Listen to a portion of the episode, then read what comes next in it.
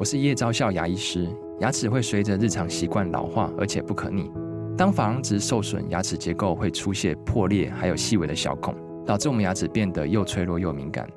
这边我真心推荐贝欧尼修复牙膏，内含 Bio HAP 成分，搭配正确的刷牙习惯，经科学实证，可在两周有效让牙齿再矿化，修复受损珐琅质的细微小孔。相关资讯及购买通路，请参考资讯栏连结。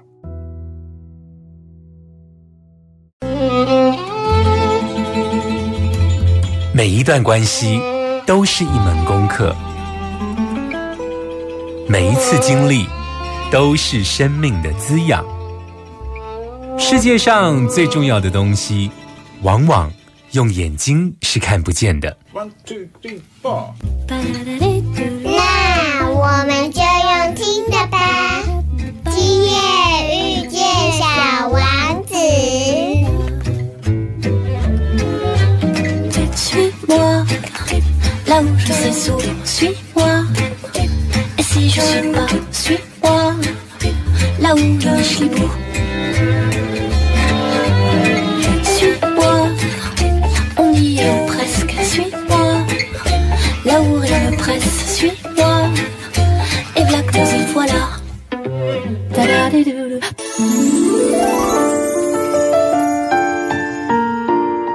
收听《今夜遇见小王子》，每周六晚上八点，周日晚上九点，阿光会准时在 FM 九九点一大千电台与你相遇哦。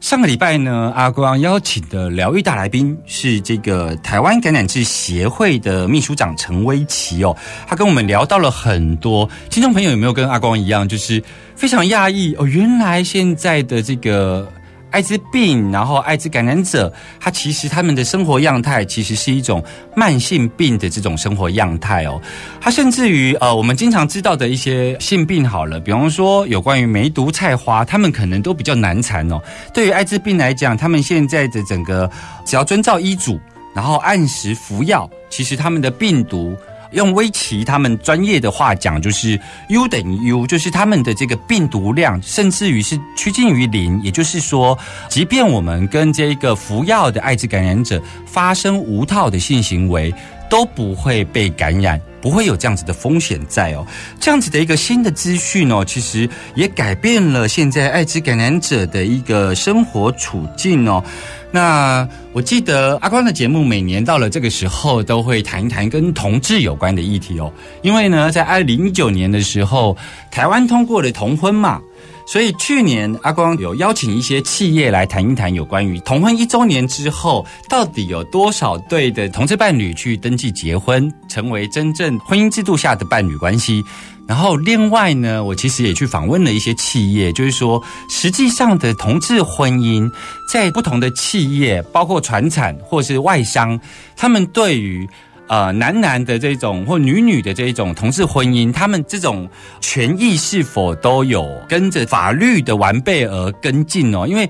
法律上给我们同志婚姻合法化，可是我们自己的职场有没有给我们婚假呀等等的这一些相关的祝福或相关的权益？所以去年阿光做了这样子的一个专题哦，他今年的五月阿光做的专题就是有关于艾滋感染者，他们因为这个医疗的进步，然后他们面对感染者作为一个感染者的这种生活情境或者是生命情境，也起了非常大的变化哦，所以。今天持续要来邀请的疗愈大来宾，就是台湾感染治协会的秘书长陈威奇哦。我们赶快来邀请我们今天的疗愈大来宾。慢点，慢点，慢点，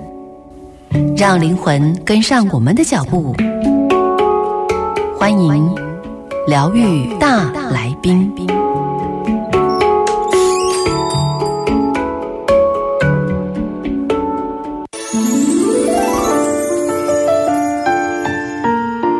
欢迎继续回来这个疗愈大来宾单元哦。我们这个礼拜呢，持续的为大家邀请到台湾感染症协会的秘书长陈威奇。Hello，威奇，我们又见面了。Hello，阿光跟听众朋友，大家好。是威奇，呃，上个礼拜其实你跟我们谈到了比较多有关于艾滋的这个，包括他们的出柜所遇到的处境，还有现在的这个进步的医疗。那持续这个话题，阿光想要谈一谈别的面相哦，就是其实我那个朋友呢，他在就医的过程中，其实也遇到了很多的困难哦。虽然我们上个礼拜有提到说，现在的艾滋感染者他们在就医的时候有所谓的感染科。它不太像说，好像我们因为艾滋病，然后有不同的并发症，然后我们要去跑很多不同的科别哦，有一个综合的感染科。可是呢，它其实在就诊的这个记录上面，其实它还有好几次都有非常不好的经验，可以跟我们谈一谈有关于作为一个感染者，他们在就医过程中会遇到的问题呢？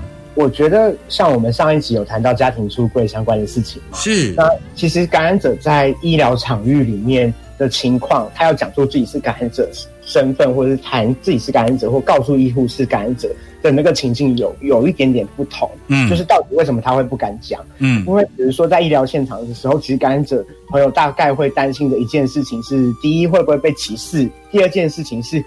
当我说出口了之后，我现在还能不能获得我要的医疗协助？嗯呃，我讲我自己的故事，是这是比较早以前，在还没有那个云端药力的时候的故事啦。呃，云端药力的意思是说，像现在的健保卡插进去，不同科的医师都可以知道哦，包括你吃什么药会过敏，都会在上面有所记录。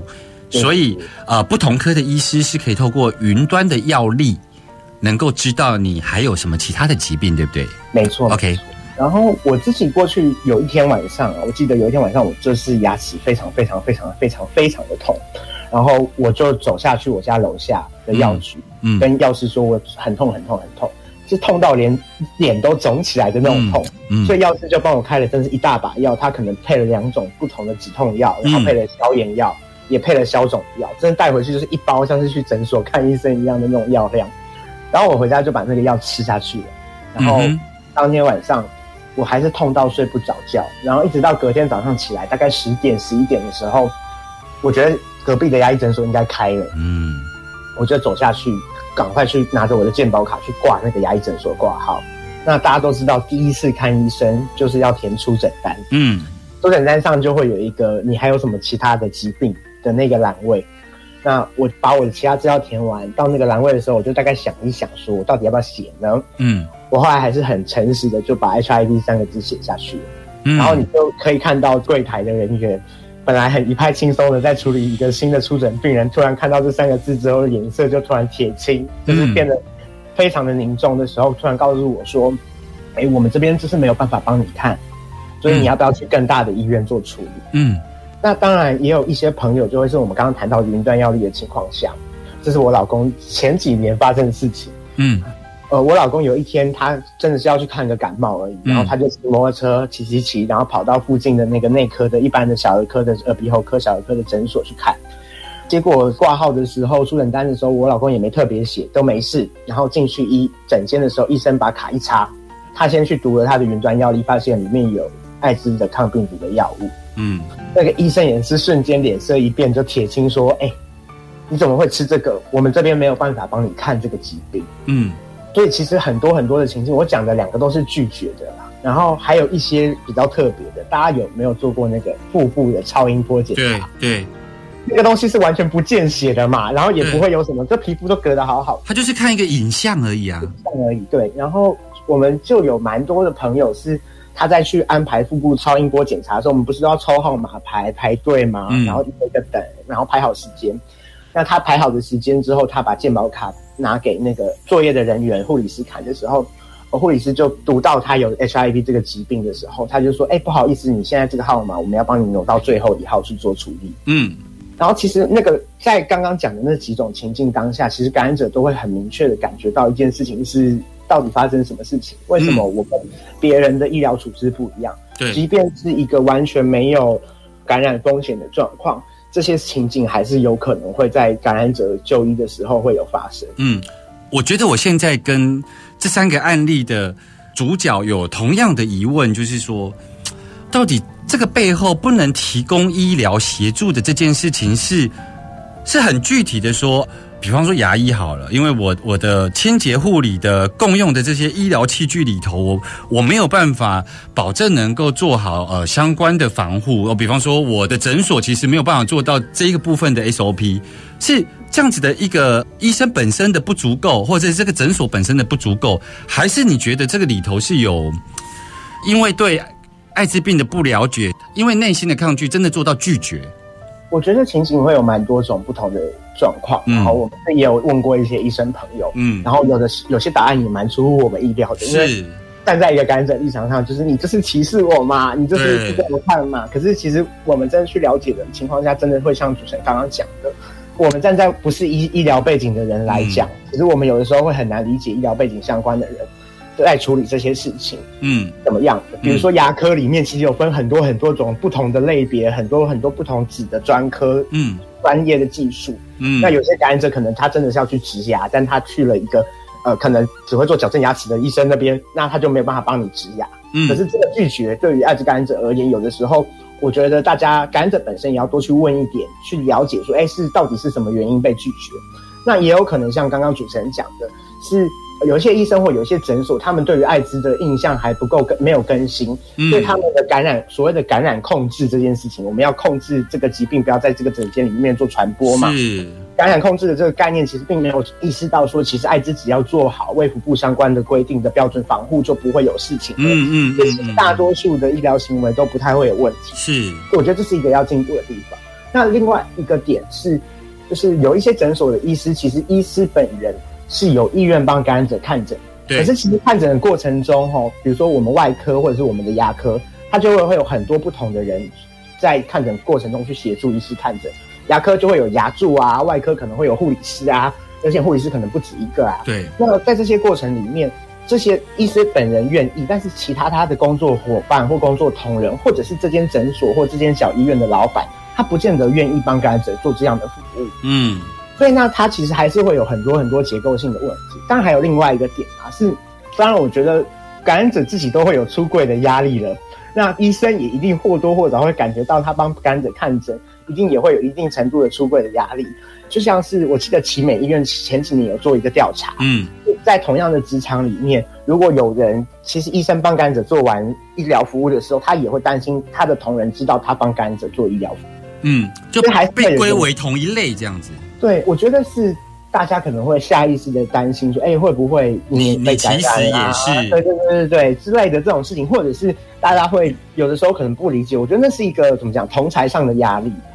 所以这也是哈、阿光啊会特别来邀请这个感染治协会秘书长威奇来到节目中非常重要的原因哦，是因为他们的这个协会呢，都是从感染者本身的这种真实的故事哦，然后真实的情境出发哦，那让我们能够进到每一个感染者的生命脉络里头去理解。艾滋病这一回事情哦，而不是从卫教的观点哦，所以我们刚刚其实也有听到，就是威奇在谈，包括呃一个感染者在面对呃现今的医疗，他其实是可以切出很多很多不一样的面向来理解感染者在面对医疗处境的时候，会有不同的事情发生哦。回来继续跟大家聊聊有关于感染者的相关故事。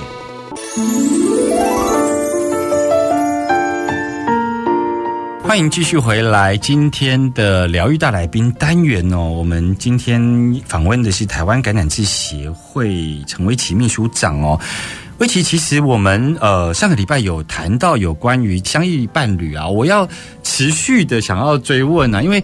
我觉得不管你是异性恋也好，同性恋也好，其实关系还有就是说拥有一份感情，都在生命中的比重上面都是非常重要。而我记得在上一集的节目中有提到说，你当时作为一个感染者，然后你跟你当时的伴侣。想要出柜，跟他提到，因为我们刚刚延续刚刚脉络嘛，那个出柜跟家人出柜，然后跟可能在医疗上面的出柜，或者是被迫出柜。那像这种跟自己呃想要建立伴侣关系的对象出柜，你当时其实是最担心什么呢？我其实是一个蛮强的人，就是有的时候蛮线条比较粗的。所以那个时候，我其实一开始我跟这个人交往的时候，我那时候十八岁，我根本没有想到说啊，这件事情我有需要跟他讲，你知道吗？就是我那个时候就被恋爱冲昏头啦。是后来到真的交往之后，我才告诉我的那个伴侣说我有 HIV 这件事情。为期十八岁，所以代表艾滋这件事情进到你的生命中是很早的时候呢，吼啊，很久了，很久了，蛮久以前。是是是是。然后我记得那个时候，我其实没有什么顾虑的。他问了我，我就跟他讲说，对我有艾滋。然后他问你，可是你没有讲为什么他会问你。呃，他有一些耳语听见这件事情，然后我说我有艾滋之后，电话那一头就突然咚就挂断，就赶快搭着计程车冲回我们那个租屋的地方，然后我就心想说啊，真的是大事不妙，真是转开钥匙开门，然后我们住一个很小小套房，那时候没什么钱，然后探头一看，发现哇，一个一百八十几公分、很高很壮的大男孩在蜷在那里哭，觉得那个当下。我看到那个哭的时候，我非常清楚明白一个事情，是他在害怕，然后他哭这件事情是因为恐惧，然后他恐惧的人是我。对我觉得那东西对我来说是一个蛮那个时候的我是一个蛮深的伤，但是我当然相信我们那个时候的关系对他来讲一定也是个伤。那个对他是个震撼，但他的表现对你来讲是个伤。对，没错。然后我就。我跟你讲，我真的很那时候的我，真的非常的不会处理这种事情。我第一个就是坐在他旁边说：“我说我们都有带套，所以基本上你不会有事。”先安抚一下他，就是很不会讲一些好听话，你知道这个。嗯。然后我后来下一句话还是就说：“啊，那要不要带你去筛检？反正我们也一阵子都没有做了，时间也差不多了，我们可以去筛检。”嗯。然后后来我就带他去筛检，后来也没事。我觉得在像你伴侣关系上，在感染者这边，其实。真的会出现蛮多的问题。第一件事情，就像刚刚故事里的是阴性的伴侣啊，会不会很恐惧，对艾滋还不了解？这是第一个点。嗯。第二个点是阴性的伴侣会不会在意他自己别的朋友知道自己的伴侣有 HIV 这件事情？嗯。因为大家可以想象哦，原本感染者一个人在柜子，当另外一方知道了，那就是两个人一起在柜子。那这个柜子要守好，就一定是要有很多的沟通。是我们要怎么样让彼此身份不曝光？有哪些人可以知道我们身份？这都是沟通的重点。然后第二件事情是，像我们刚刚我们一直讲到的 “U 等于 U” 的概念，嗯，那其实测不到就是不会传染了。可是这件事情测不到就是不会传染这个概念，其实对于个体而言，它就只是个概念。嗯，真的在发生无套性行为的时候，还是会害怕怎么办？这几个问题就真的非常非常长。跟着爱之相依伴侣的朋友在一起，嗯，像我们故事里面就有一个朋友，他非常非常的特别，他是一个极度理性的人，嗯，他就是在跟他的相依伴侣朋友交往的时候，他就直接告诉他我是艾滋感染者，嗯，然后你还要不要跟我走下去？然后当下对方就说我们可以试试看。然后他每个礼拜的时候遇到这个人，就会跟这个人讲解一次艾滋相关的事情。他就会问他的伴侣说：“哎，你现在的恐惧指数是几趴？”第一次就是讲解完之后八十趴。第二次，他把医院给他的检验数据的报告用手机，现在 A P P 很方便嘛，拿给他看说：“哎，这真的是测不到。”告诉他每一次检验数据这怎么样。然后他的伴侣恐惧就降到七十趴。那在第三次、第四次到后来剩下五十趴的时候，他就一样把这个伴侣带到一个 N N G O 或者是医生各管事那边，就是有一个专业人士来告诉他的伴侣说：“哎，现在真的是测不到，然后你的伴侣很稳定的服药，也很规律的服药，最后就剩到三十趴。嗯，剩下的二十八怎么样处理？我觉得就是时间会解决它，因为我觉得伴侣相处的过程中一定会累积信任感，当然处理不好就会累积，这是负面的，但是。处理的好就会，就那那个处理不好，那个恐惧是一直一直在压，一直在压，然后有一天会爆发。我我问一个比较直接的问题，就是说，以你的经验，或是说你们协会里头所知道的故事，你会具体建议说，像这种相异伴侣啊，嗯，感染者自己主动讲的结果会比较好，还是还是像像因为像你那个是呃你的另外一半询问了，然后你才被动告知嘛？就说你还没准备好要在这个感染者这一个部分出柜的时候被询问到嘛？你会觉得他应该要在关系建立的过程中就要主动讲？我觉得我会给答案比较是，我会站在感染者这这方的立场上，我会觉得大家要看自己的状况。看自己的状况。为什么我这样讲？因为其实真的蛮多形形色色不同的有不同的伴侣出现。那我觉得主动讲的好处是，大家会在一开始的时候就已经知道，然后大家会有一个比较平等的沟通的立足点，嗯对方也不会觉得你在隐瞒他，或者是大家到时候那个信任感建立的会更完整、更更 smooth。可是为什么我会教大家要看状况的原因，是因为过去也真的有一些案例，包括我自己也有经历过这样的事情。是当我一开始马上跟这个人讲我是艾滋感染者的时候，有一些朋友或者有一些人，他真的非常恐惧，或者是你们最后的关系生变了，嗯他可能会到处去散播你自己是艾滋感哦，染者，就变恐怖情人的意思。一些交友网站或社交 APP 上面，就是会有人把感染者的照片截下来，然后然后就贴在那上面，暴露他是一个，对对对，就强迫他出柜就对了。对，所以所以其实有的时候那个先讲后讲，我觉得要看你之间的关系。可是我觉得至少大家可以做的一件事情是，把感染者朋友这边话可以做的事情是，第一个是把自己的病毒量控制好。是那如果 U 人 U 了，至少不会传染给别人，这样伴侣也会很安心。然后第二件事情是我真的觉得感染者朋友在进入这个所谓相依伴侣关系的时候，我觉得不管是相依伴侣或伴侣关系啊，眼睛都要睁给他大一点，因为、嗯呃，如果你真的发现对方开始会有一些情绪勒索啊或相关的事情，嗯就是差不多是该离开的时候了啦，嗯不要让自己受到伤害，不然其实因为艾滋身份还是受污名嘛，所以真的很容易被伴侣关系之间拿来当成是一个威胁的武器。嗯，而且那个威胁不只是放在交友软体上哦，有些人是会跑到你的公司去跟你老板讲说你有艾滋，弄到你不能去上班。我觉得其实这是一个有一点点两难的问题。但实际上，我觉得如果真的要跟伴侣讲的好处，就会是你们两个的关系会是更紧密的。嗯，所以其实我是蛮鼓励大家在评估自己的状况之后，如果可以，其实可以跟伴侣谈谈看这件事情。嗯，然后真的不行的话，请医生、各管师，我们大家都会可以愿意拨时间去跟你的伴侣聊一聊，说，哎、你现在到底在害怕些什么？我觉得我来讲讲我朋友的经验呐，哈。因为前面讲到那个我朋友的经验有很多都好像不好，可是我觉得他媳妇熬成婆了，就是他呢在关系上啊，就是他真的是长达十年之后，在最近他就是遇到了，他也是这种叫做相依伴侣关系，也就是说他的另外一半其实是非感染者。那他这中间也是每次只要跟对方说，可能都不是太好的结果。那当然，这个可能不见得是主因呐、是有时候就是感情没有走到最后嘛，哈。可是，呃，我听他分享这部分，我觉得他是甜蜜的，但是他有一个非常重要的关键，我觉得我想拿出来分享的原因是，他跟他的这个相依伴侣讲说他是艾滋感染者的时候，他这个相依伴侣其实他也。对这部分的资讯不太了解，嗯，可是他这个伴侣做了一件事情，他们的关系在那一刹那，这个事件就是感染者出柜的这个事件，反而成为他们的感情深化跟确定的催化剂。那他的伴侣做了一件事，但当然可能是他伴侣年纪也相对比较成熟，他的伴侣是说，这个本来就是我们应该面对的事情，就是说，今天我们两个选择在一起。就是我们人生中都有可能发生车祸啊、意外啊，我可能会半身不遂啊，不见得你会比我更不惨嘛，对不对？有可能我会更惨嘛。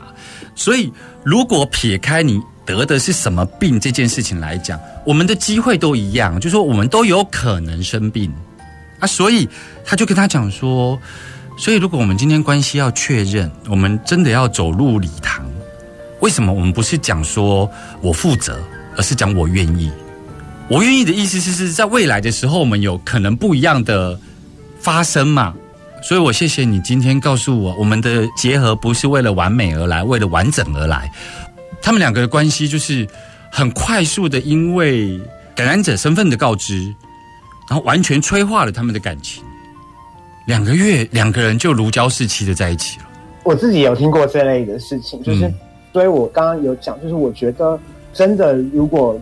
你愿意去跟你真的最亲密的这个伴侣去 share 心理深层的秘密的时候，其实那这个东西会让你们的信任关系走到下一步去，他们会嗯它会升华成另外一个更好的事情。嗯，我觉得你知道，现今的恋爱真的是太多元了，有时候太速食了。我觉得有的时候那个步调大家真的是要自己学会怎么去掌握。是是是，我想呃，今天跟威奇聊很多，那在最后的一点时间呢，其实我想要请威奇跟我们聊一聊有关于我们介绍一下我们协会现在在做的事情哦。回来马上来请威奇跟我们介绍有关于台湾感染志协会。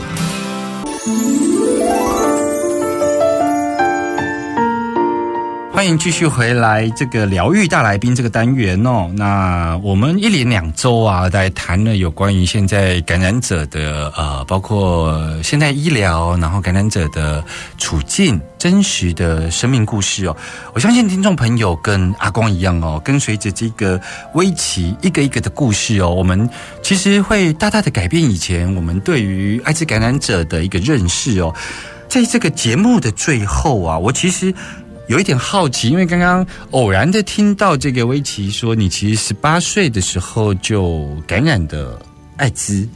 我想了解一下，就是说当时的你知道你自己是感染者的时候，你当时的心情是什么呢？因为我很早以前就已经在艾滋服务的相关单位做志工了，我那个时候对于感染艾滋这件事情，我完全都知道。我要吃什么药？我能吃什么药？我会不会死？什么的东西，我都我都非常清楚。就你对这个议题的对应，你其实是都有相关的资料可以去对应。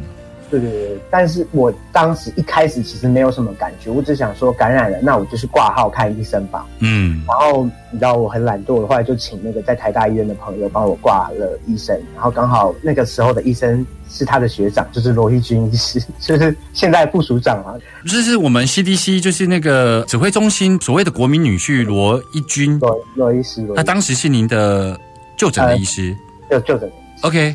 然后我第一次去看的时候。我就走进诊间嘛，做完检查之后，他就说，因为我真的很年轻，十八岁，那时候十八岁还是很年轻感染者，他就说，那你都做完检查之后，你回来诊间一下，我要跟你讲一些话。然后我就说，哦好，然后我就把检查都跑完，抽血什么的跑完之后回来，整间已经都外面候诊室都空无一人，剩下我就敲敲门进去。然后他就跟我讲解了一下到底药怎么吃啊，就是一些我已经知道的事情。然后后来之后他就看着我说，他说，哎，你这么年轻，然后也许。你感染的这个病毒会让你变成一个很成功的人，也有可能感染这个病毒会让你变成一个很失败的人，就是受不了这样的打击。他说：“可是无论如何，你只要在我的诊里面，就是你的健康就交到我手上，我就会把你照顾的很好。”然后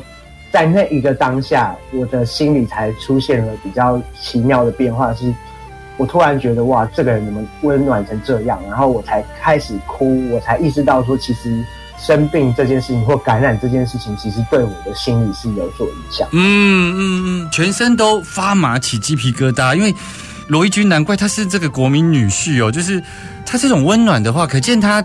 像感染者这样子的医师，她呃所照顾的不只是医疗，她知道每一个感染者他来就诊的时候，尤其那你那时候是出诊嘛，第一次去嘛。对，嗯，其实这也说明了一件，呃，你跟别人的那个知道确诊的这个感受跟情境，跟人家刚好相反的。因为你说你在十八岁以前，你就已经对于这个感染艾滋病的相关的资讯，包括你自己在专业的 NGO 里头呃做志工，所以你在第一线知道你自己确诊的这件事情的时候，你其实是有很足够的资讯把它挡在你的内心以外，你知道。这个疾病将来会遇到什么？我可以去哪里就诊？可以呃有什么样的相对应的关系？可是你的内心是有被震撼到的部分，却被阻隔了。可是你去到了这个诊间，罗伊军医师讲了这样的话，他反而去帮你把那个内心面对成为感染者这件事情，可能有一些伤或震撼，他让它发生了，对不对？对啊，我觉得有的时候。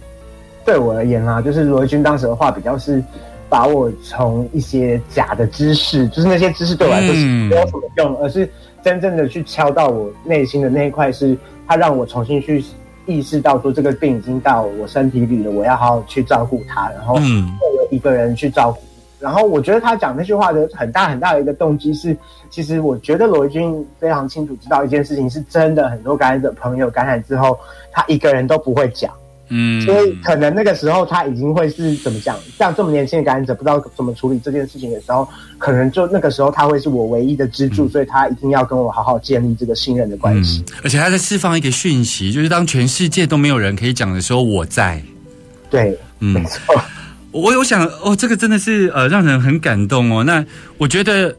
也是因为你有这样子的一个生命经验，也谢谢你投身在协会的成立，然后能够帮助更多感染者，能够透过故事，然后可以知道未来的路其实有很多的可能哦。在节目的最后呢，我想要跟你聊一聊，就是说，其实我们的台湾感染治协会帮助了那么多感染者，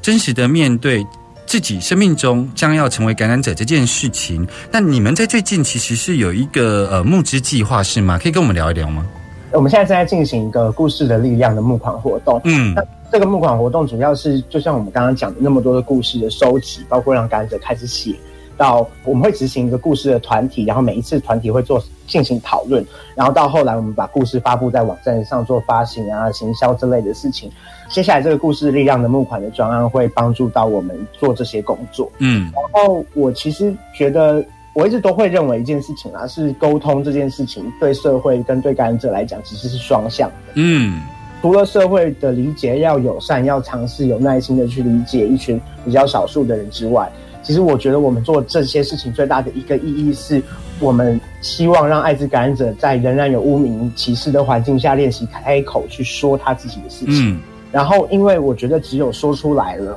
社会才会知道问题出在哪里，嗯然后台湾这个土地才有办法往更好的方向前进。嗯，而且我觉得更棒的地方是，透过故事的被记录，它其实就是会真实的会被牵进去台湾社会里。艾滋感染者或艾滋病这件事情，不再只是属于某种阴暗或者是是某种族群他们拥有的一种记号，也记录下台湾呃真实感染者的故事，然后放在整个台湾里头，就真的台湾有这样的事情嘛？哈，这一点我觉得是蛮重要。那所以这个募资计划是它不是在募资平台，它是只要到我们的这个呃网站就可以参与了这样子的一个捐款活动，是吗？对，其实只要到我们的感染制的网站或感染制的粉砖，我们就会有相关的资讯，然后就可以进行的捐是。那个台湾感染治协会呢？呃，你只要在网络上或者在脸书上搜寻“感染”，就是感染者的感染；“治”就是那种地方字，有没有？一个言字旁，然后再一个志气的“志”，感染治协会，您就可以得到相关的资讯，或者你可以持续的关心阿光的这个脸书专业哦。我们在每一集的节目，阿光会做一些文字的介绍以外，我在延伸阅读的部分也会特别介绍今天的受访来宾哦。小王子说：“一旦你驯服了什么，就要对它负责，永远的负责。”我们下周见喽，拜拜。